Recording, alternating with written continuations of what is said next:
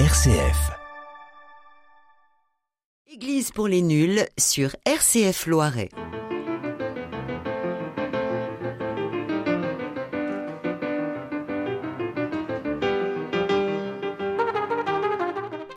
Église pour les nuls, bonjour. Dans le studio aujourd'hui, François, Isabelle, Brigitte Bonjour. et Claude. Bonjour à tous. Alors, cette semaine, notre sujet est l'œcuménisme, qui vise à rétablir l'unité des chrétiens. Les divisions ne datent pas d'hier, c'est presque une tradition. Pour parler d'œcuménisme, il faudrait remonter à la création de l'Église, son origine, son créateur, ses missionnaires. Dès le début, on voit que rapidement deux tendances se sont fait jour. On reconnaît le parti des Hébreux avec Jacques, attaché aux observances juives, et celui des hellénistes qui se détachent de la communauté juive et qui recrutent beaucoup plus largement. La réunion de Jérusalem en 49 rassemble les deux tendances. Elle tranche en faveur de Paul qui plaide pour la non-circoncision des païens convertis, les gentils. Pierre apparaît alors comme le chef de la nouvelle Église. Dans le Nouveau Testament, l'Église est déjà représentée le jour de la Pentecôte. Cette Église va connaître deux grandes cassures. En 1054, le schisme d'Orient avec les orthodoxes et en 1517, la réforme protestante. Alors, dans un premier temps, ce qu'on c'est peut-être de voir euh, quelles sont les séparations, les cassures. Puisque s'il n'y avait pas de cassure, il n'y aurait pas de communisme. Qui veut nous parler des cassures? Les, les cassures, euh, je pense que la cassure principale qui s'est faite avec les orthodoxes a eu davantage de causes, euh, je dirais, politiques, voire économiques, plutôt que théologiques.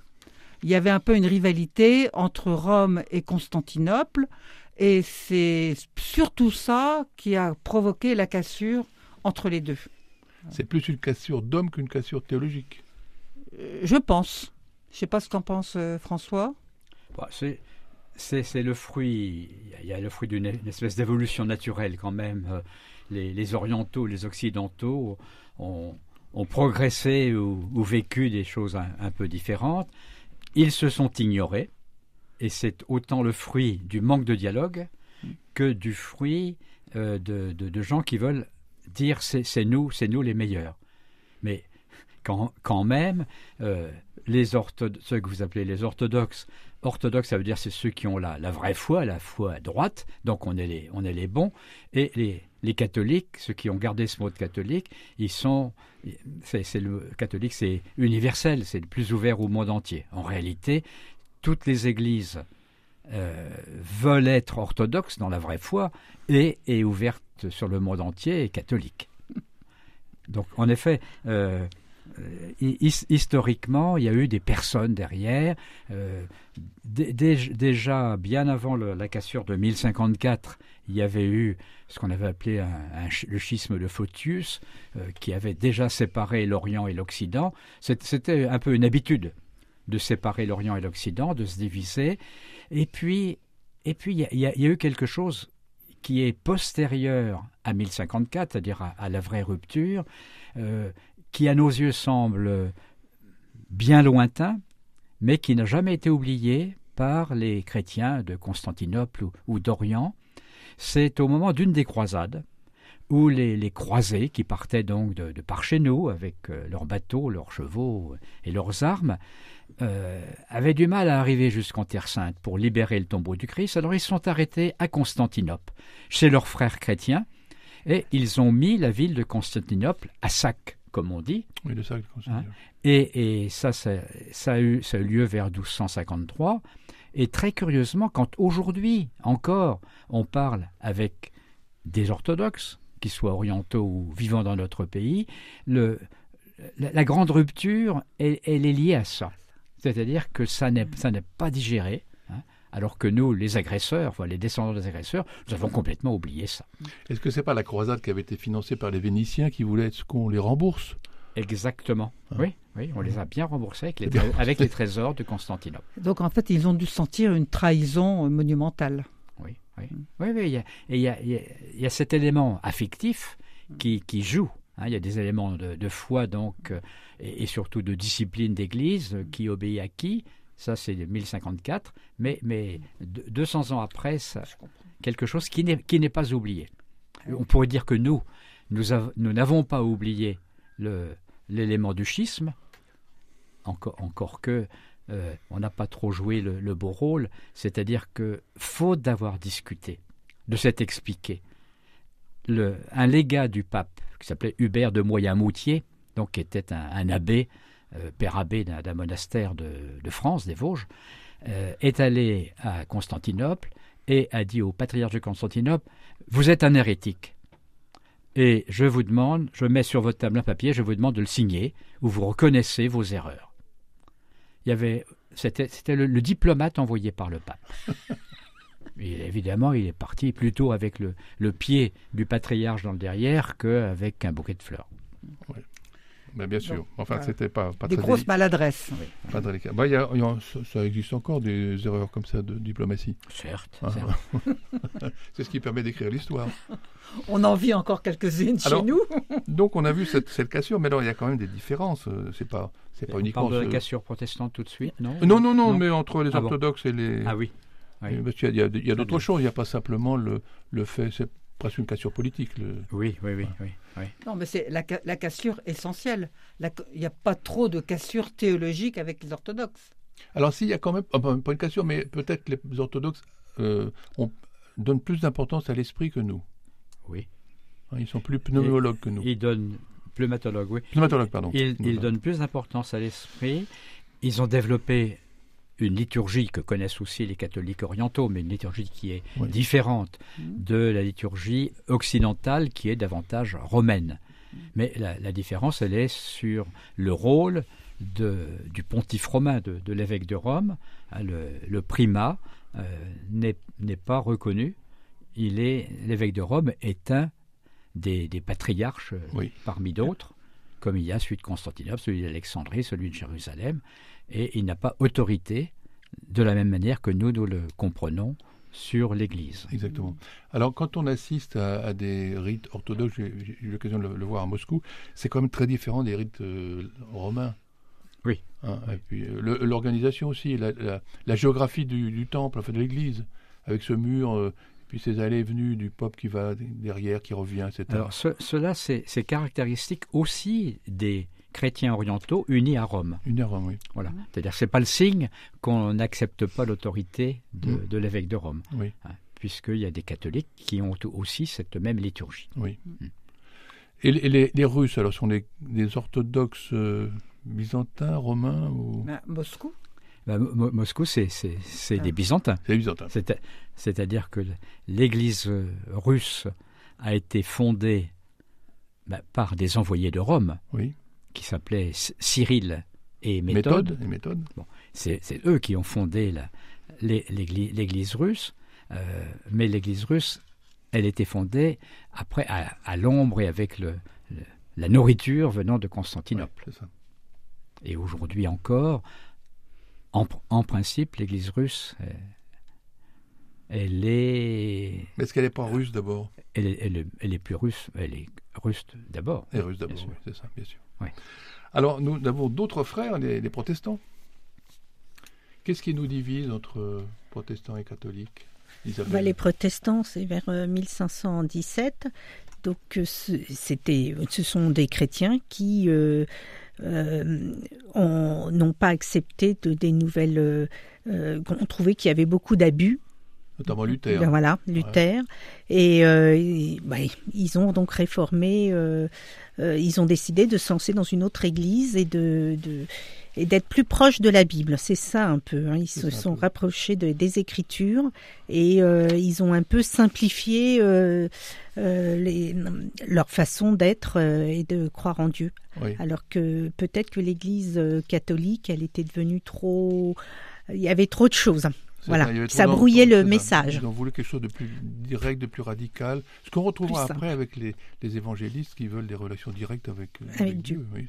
Donc pas d'intermédiaire. Voilà, et plus proche du texte. Ça, c'est important pour nous aussi, de revenir au texte de, de la Bible. C'est vrai que nos, frères protestants sont beaucoup plus connaisseurs de la Bible que nous. Voilà. Enfin, que moi. Je pas, Père, je ne veux pas parler en votre nom, mais euh, c'est vrai. Euh, et Luther donc avait, était un moine qui voulait réformer l'Église, il ne voulait pas la quitter. Hein. Ah non, ah non. Il ne voulait pas la quitter, pas du tout. Bon, ça s'est mal passé parce que c'est devenu après une affaire politique, avec les princes, et, la bagarre entre les princes et les paysans, ça s'est mal, mal terminé. Mais euh, quelles sont donc euh, les, les autres différences alors euh, entre protestants, catholiques? Bon, vous avez dit la Bible est, est beaucoup plus présente chez les protestants. Alors, il y a aussi le, le refus du pape. Ils sont indépendants de, de l'Église catholique, donc ils ne sont plus du tout rattachés à Rome. Et il y a une multitude d'églises protestantes. Euh, N'importe qui, pratiquement, peut créer sa propre église. Donc il y a une myriade de- d'églises, notamment chez les évangéliques. Bon, il y a quelques grandes familles, notamment euh, les luthéros, les luthériens et les calvinistes, qui d'ailleurs se sont associés, notamment en France. C'est devenu euh, euh, L'Église- l'église luthéro-calviniste. hein, c'est luthéro-réformée. Elle est unifiée. protestante unifiée de Voilà. France, les PUF. Voilà, c'est ça. Et ça, c'est intéressant hein, de voir qu'ils se sont. Du coup, ça fait quand même eux un bloc assez, assez structuré, beaucoup plus que les évangéliques qui sont euh, un peu, je dirais, très très diversifiés un peu dans tous les pays. C'est un peu des électrons libres, les évangélistes, non? Les évangélistes sont plus électrons libres, je pense. Oui. Oui. Voilà. Bon.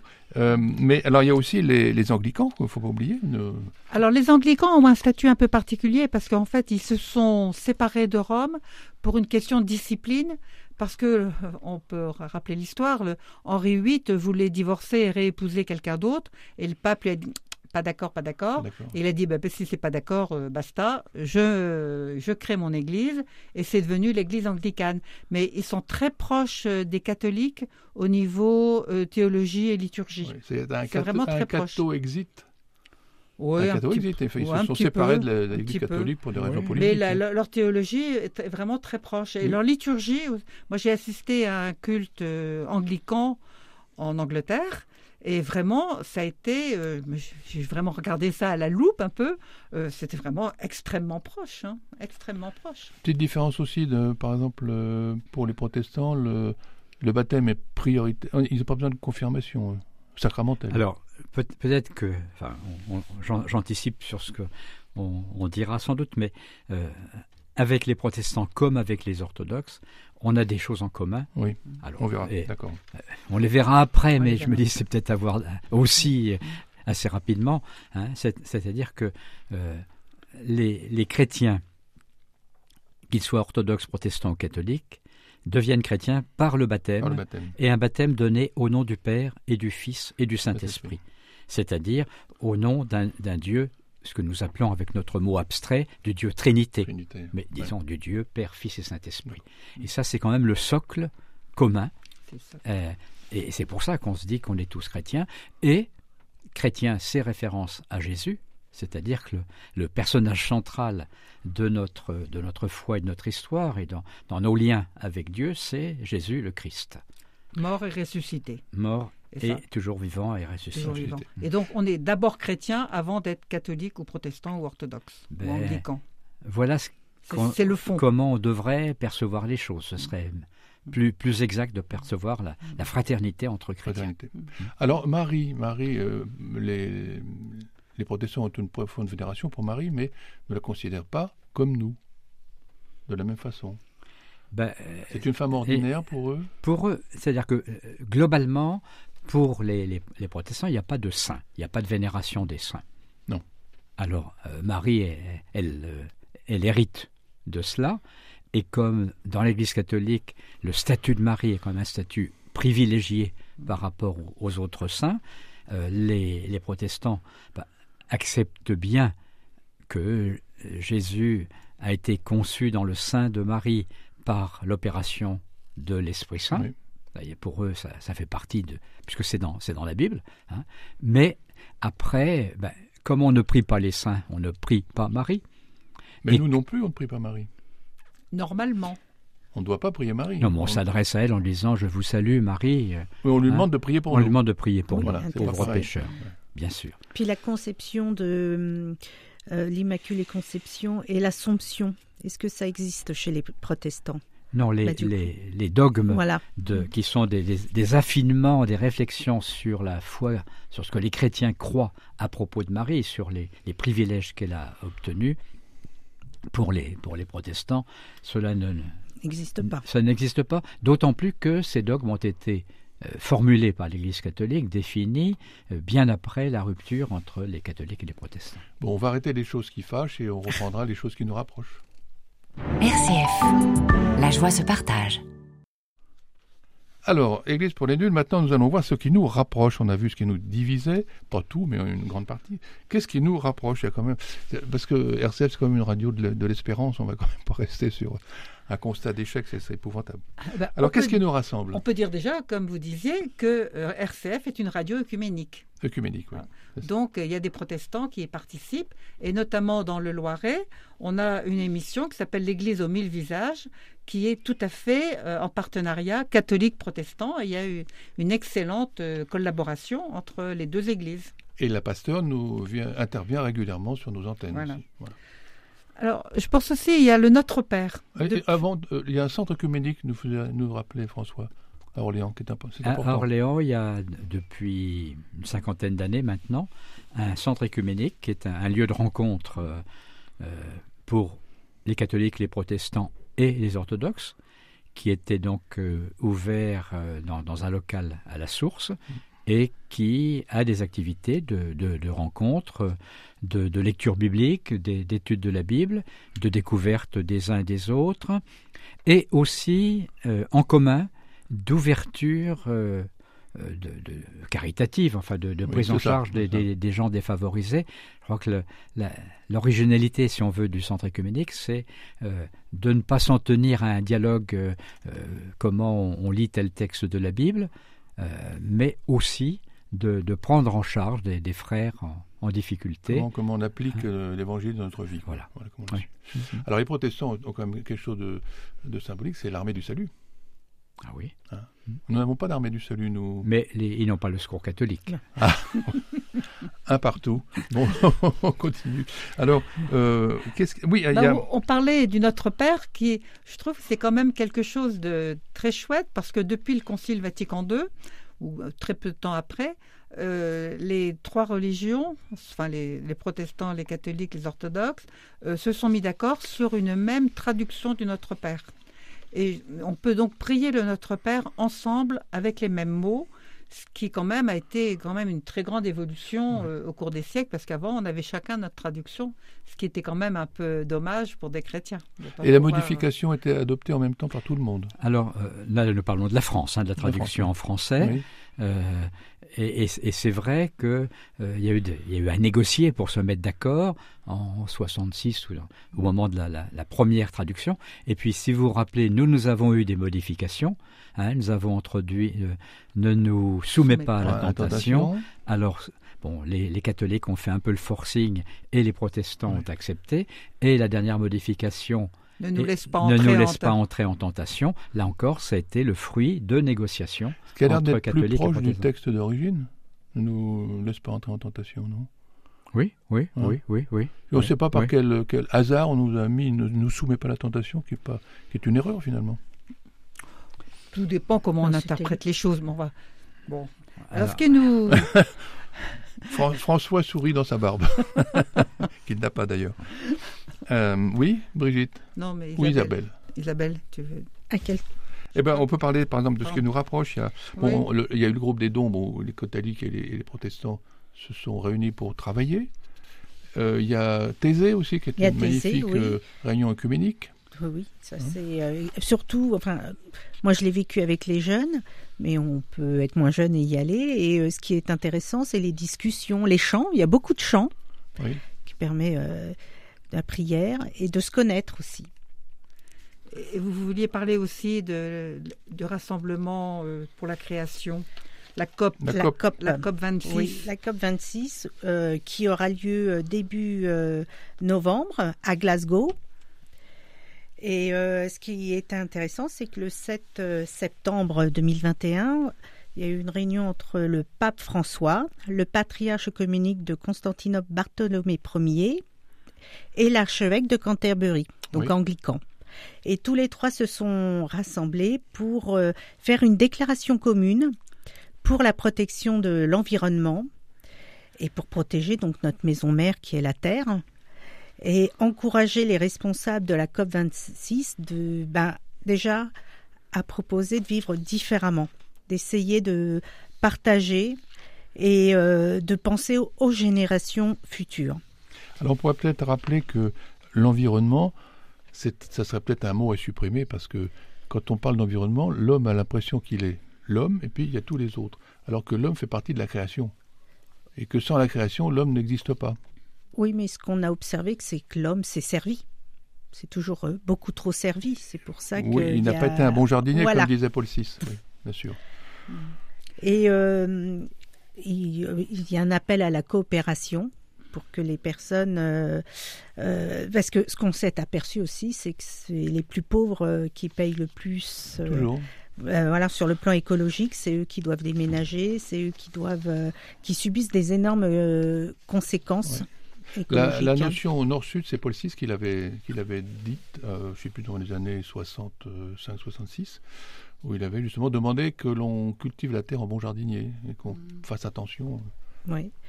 Parce oui, que Brigitte Alors, je pense aussi qu'il y a deux structures. Enfin, euh, Isabelle a parlé de Thésée, qui est un lieu de, je dirais, de célébration, de partage, de festif et de, de meilleure communication entre les personnes, entre les groupes. Je pense aussi au groupe des Dombes, qui réunit les catholiques et les protestants euh, depuis un- une cinquantaine d'années, au moins, et qui réfléchit notamment à trouver des mots qui permettent de mieux se comprendre au niveau théologique. Et c'est vraiment très intéressant. Notamment, ils avaient fait tout un document sur Marie. Et c'est vraiment quelque chose qui, est, qui travaille un peu dans l'ombre, mais qui a été très, très porteur au niveau, euh, je dirais, œcuménisme, le rapprochement entre les différentes religions. Alors juste pour situer, c'est dans l'abbaye de Pradines qui est dans, dans la Loire, au, nord de Lyon. hein. Voilà, près de, oui, près de Lyon. C'est ça. Je cite aussi que le, on parlait de la liturgie. euh, les, toutes les religions chrétiennes utilisent les mêmes textes liturgiques chaque dimanche. Et ça, c'est quand même intéressant de savoir qu'on prie sur les mêmes textes Oui. tous, les, enfin, tous les dimanches. Euh, c'est pas forcément très connu, je pense, mais c'est quand même un aspect très important de dire que toutes les célébrations du dimanche, quelle que soit la religion chrétienne, et s'appuient sur les mêmes textes. Alors il y a aussi, euh, je crois qu'il faut ne pas oublier le, le mouvement du réveil. Ce sont les, les évangélistes hein, qui, qui ont une relation directe Mhm. avec Dieu et qui est certainement la branche de l'Église qui se développe le plus rapidement en ce moment. Qu'est-ce que ça inspire au, à l'Église, institution, ce bouillonnement qu'il y a chez les, les évangélistes? Comment est-ce qu'on peut euh, travailler avec eux? Comment est-ce qu'on peut profiter de ce, de ce mouvement qui est un mouvement quand même... euh, Qui est à la fois euh, spécifique, c'est-à-dire celui des protestants et pas tout à fait celui des catholiques. Non, c'est pas le même. Et, et pourtant, euh, c'est quand même le même type de bouillonnement Oui. qui arrive dans des églises qui ont leur orga- organisation, qu'ils soient euh, chez les protestants ou chez les, ou chez les catholiques.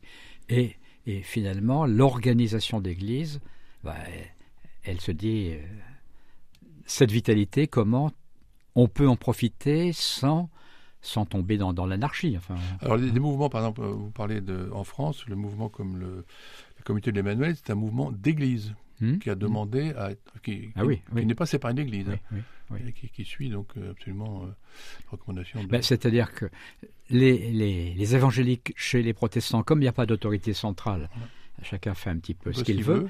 euh, pour être dans l'Église catholique, le mouvement évangélique doit euh, s'entendre avec les Oui. avec la, hi- la hiérarchie et le pape Jean-Paul II euh, qui, qui trouvait que là-dedans il y avait vraiment un, un espoir euh, misait beaucoup et a tout Oui. fait pour favoriser euh, le développement et l'intégration dans, dans la marche de l'Église catholique, enfin, de donner du carburant à l'ensemble des catholiques avec ce, ce don que fait que l'Esprit fait à certains. Et alors, Thésée, comment c'est perçu par le par l'Église, par le Vatican? Parce que c'est c'est protestant et catholique, c'est Oui, oui, bah, c'est c'est un, un statut qui qui est un statut écuménique, donc il y a il y a à la fois du protestantisme et du oui. catholicisme. Et tout ça, ça Mais- se passe bien finalement. Et ça se passe très bien, oui, Ça puisqu'il y a des catholiques dans la communauté, Oui. il y a l'Eucharistie catholique qui est célébrée, et puis il y a aussi les célébrations, euh, disons, protestantes. Bon, ben, c'est merveilleux tout ça. Euh, la prochaine fois, nous parlerons, euh, ben, toujours pareil, des querelles entre frères. Décidément, on n'en sort pas.